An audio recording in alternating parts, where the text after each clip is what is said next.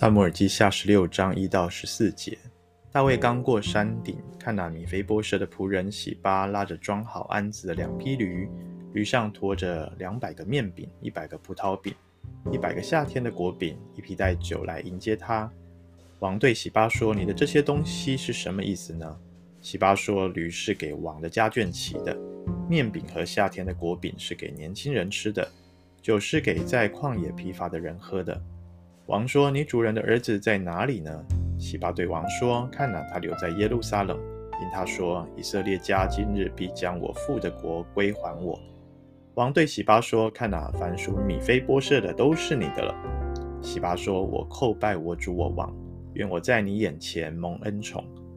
大卫王到了巴户琳，看哪，有一个人从那里出来，是扫罗家族中基拉的儿子，名叫示美。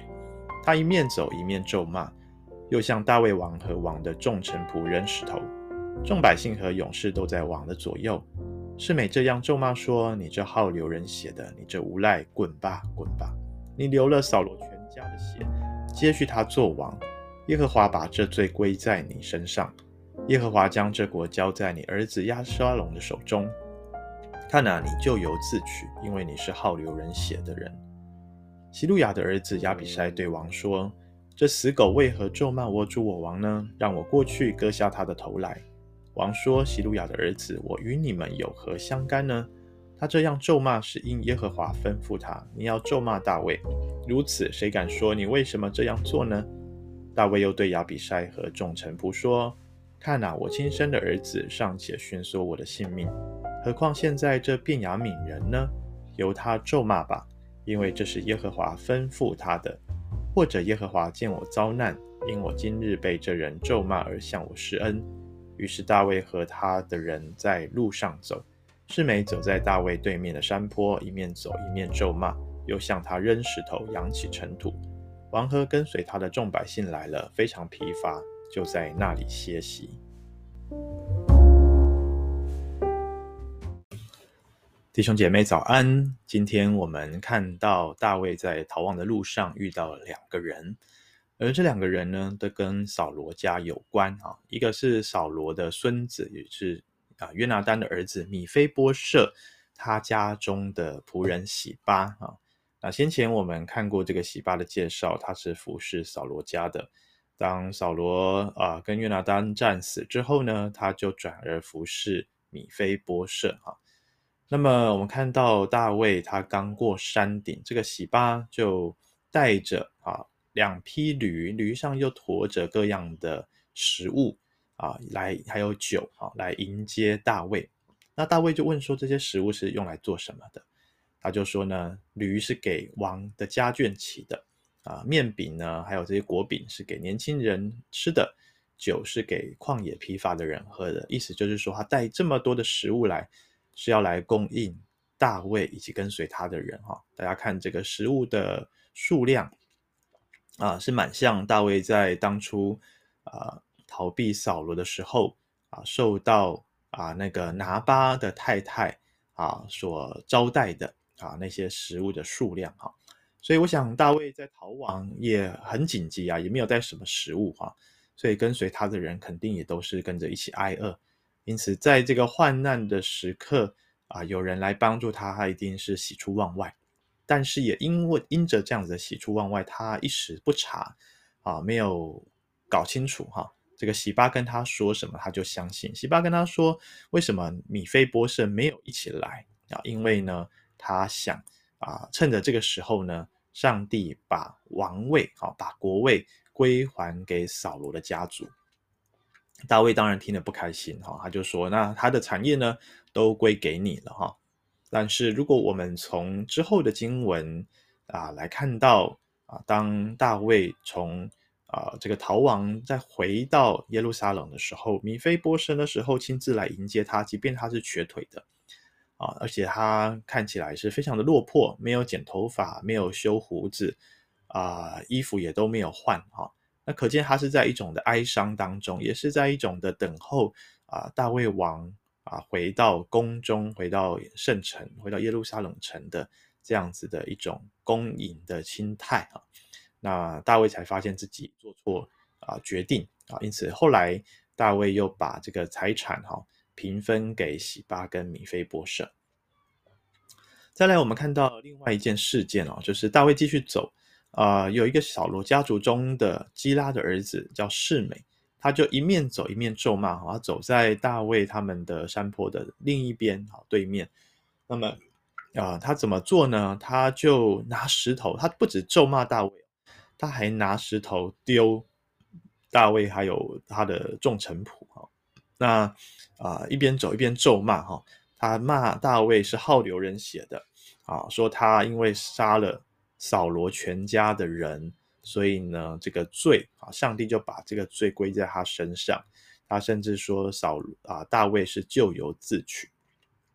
第九节哈啊，希鲁雅的儿子亚比筛啊，就是约押的弟弟哈，听到了这个示美这样子咒骂大卫，他听不下去，他说呢，让我过去把他头给割下来哈。哦，我们看到这个亚比筛很像啊、跟随主耶稣的彼得，对不对哈？也是一个血气方刚，也是一个性情非常直率的。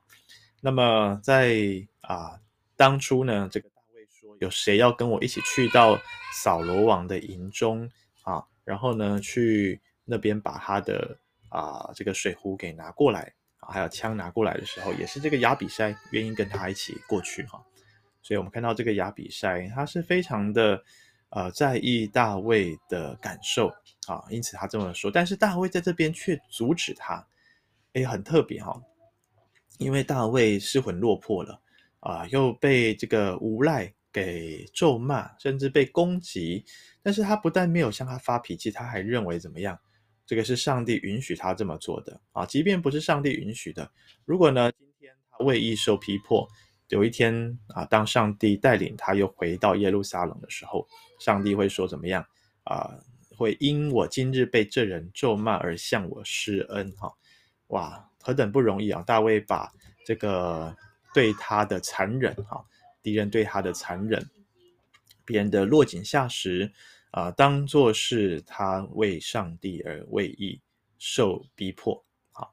那么，因此呢，即便这个示美继续的做这样的事情，十四节说到大卫跟跟跟随他的众百姓也都非常的疲乏啊，在那边休息啊，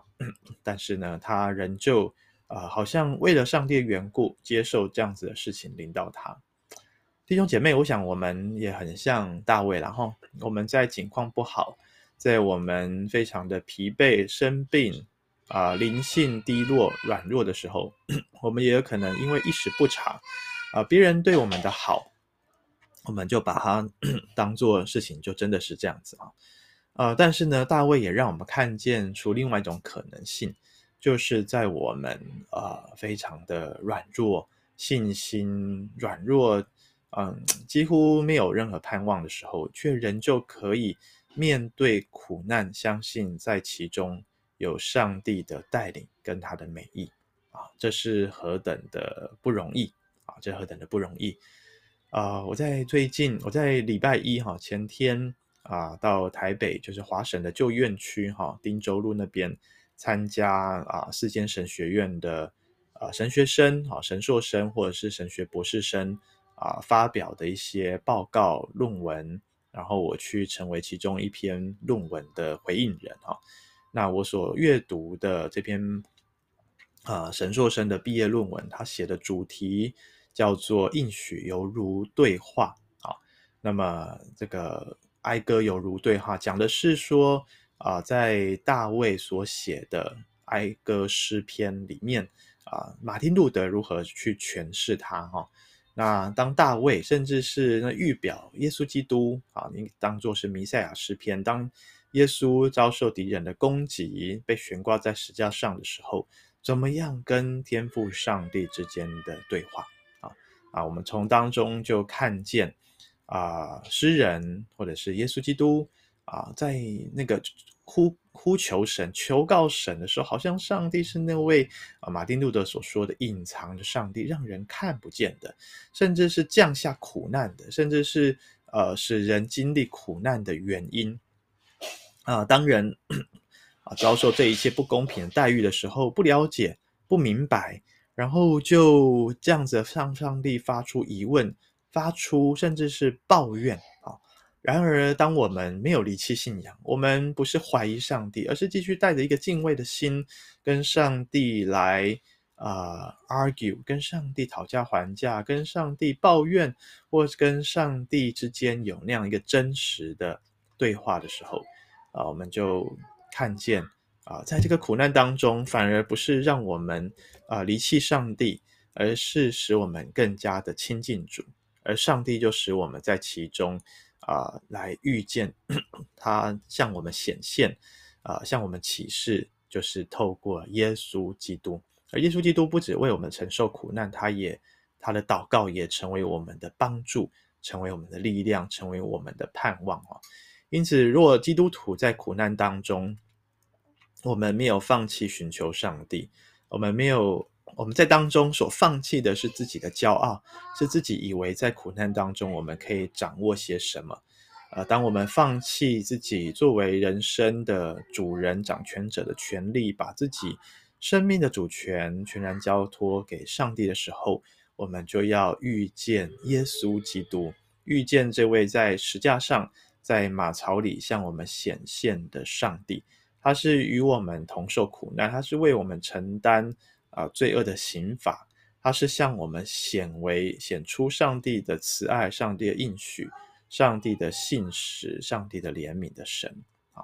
因此，弟兄姐妹，或许我们人生呃的道路不是都顺遂，有时候会有人在苦难的时候来帮助我们，但有些时候，有些人却是落井下石，却是啊、对我们残忍。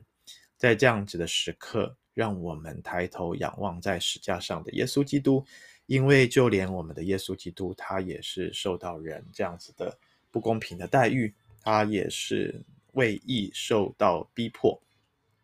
而当我们亲近这位爱我们的耶稣基督，我们的心将得着真正的安慰，我们将有力量、有盼望，可以继续走这一条苦难的道路。但是在苦难道路的过程中，我们的生命却被主给炼尽。我们却放弃自己作为生命的主人，我们却愿意完全的把自己的生命主权交在上帝的手中，啊，到头来反而我们上帝使我们经历生命的宝藏，就是叫我们知道，我们人生所有一切都可以失去，但唯有不能失去，也不会失去的是主美好的应许，是上帝他同在的应许。愿上帝。帮助我们，阿门。